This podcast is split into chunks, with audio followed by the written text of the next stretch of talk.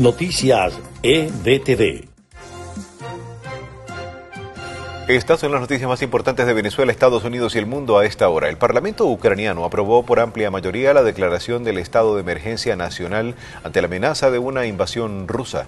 En tanto, el presidente estadounidense Joe Biden anunció sanciones contra la empresa encargada de operar el gasoducto Nord Stream 2 que une a Rusia con Alemania. La red de documentación de crímenes de lesa humanidad en Venezuela remitirá a la Corte Penal Internacional 33 casos documentados de violaciones a los derechos humanos en el país para un total de 47 presentados hasta la fecha. El ex guerrillero Gustavo Petro confía en que esta vez el fantasma del asesinato político ahuyentará el ascenso de la izquierda en Colombia. Estas fueron las principales noticias de Venezuela, Estados Unidos y el mundo a esta hora.